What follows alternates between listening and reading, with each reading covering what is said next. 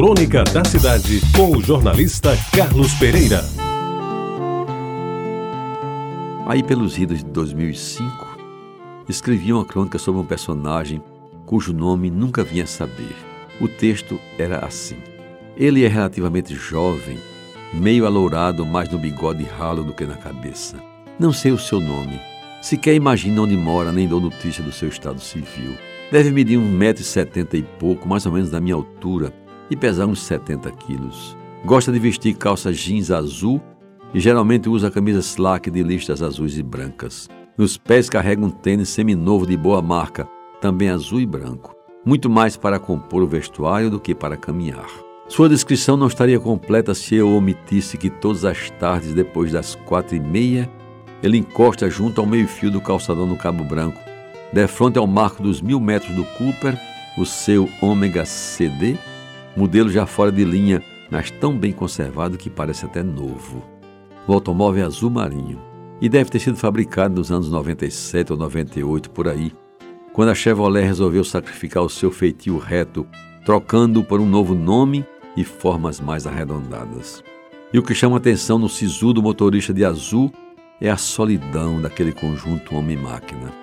O condutor e o conduzido são tão silenciosos que o próprio cano de escape do carro ligado parece que nem existe. O ruído que emite só é maior do que o som produzido pelas palavras que o homem não diz.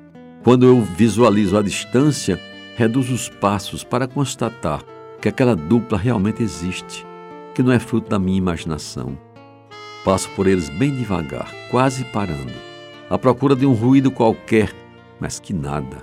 O carro está com o motor desligado e até o rádio não dá o mínimo sinal de vida. E se toca alguma coisa, o faz apenas para o deleite dos ouvidos do jovem homem que olha fixamente para a frente, como se através do para-brisa estivesse a ver um mundo só dele, feito só para ele. Um dia desses, quase parei para perguntar ao homem triste quem era, quem ele era e o que fazia ali todas as tardes. Mas refreiei meu ímpeto por entender que na democracia cada um faz o que quer sobretudo se não está incomodando os seus vizinhos. E se naquele circunstante algo incomoda, é o misterioso silêncio que produz e que me deixa tão intrigado. Na semana passada, a cena que diariamente me se repetia ante meus olhos, de repente mudou.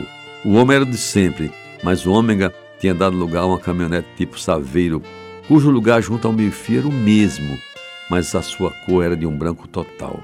A mesma tonalidade do tênis do nosso personagem que desta feita deixou-se observar por inteiro, sentado na mureta do calçadão e consumindo goles esporádicos de uma garrafa de água mineral.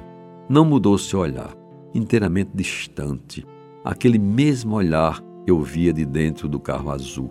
Eu continuo sem saber o seu nome e não tenho a menor ideia do que ele faz na vida. Mas às vezes tenho a impressão de que ele é um poeta de outras plagas, que aqui veio a ter a fim de buscar inspiração para escrever novos poemas com os quais, na volta aos seus pagos, haverá de brindar e, quem sabe, fazer chorar de emoção a sua bem-amada, hoje tomada de maus presságios com o fim que levou o companheiro. E se isso não tem nenhum foro de verdade, que alguém elabore uma história melhor para explicar o mistério desse jovem homem que, de azul e a bordo do seu carro, ocupa um pedaço das tardes na calçada de Tambaú e enche de dúvidas o pensamento do cronista desocupado. Pouco tempo depois da publicação dessa crônica, vinha saber que o homem de azul chamava-se Antônio e usava próteses nas duas pernas em razão de acidente de carro. E até cheguei a conversar com ele algumas tardes junto à calçadinha. Naquele mesmo ano, em 2005, porém, veio-me a triste notícia de que ele tinha falecido. Que Deus o tenha, Antônio, para sempre ao seu lado. Você ouviu Crônica da Cidade com o jornalista Carlos Pereira.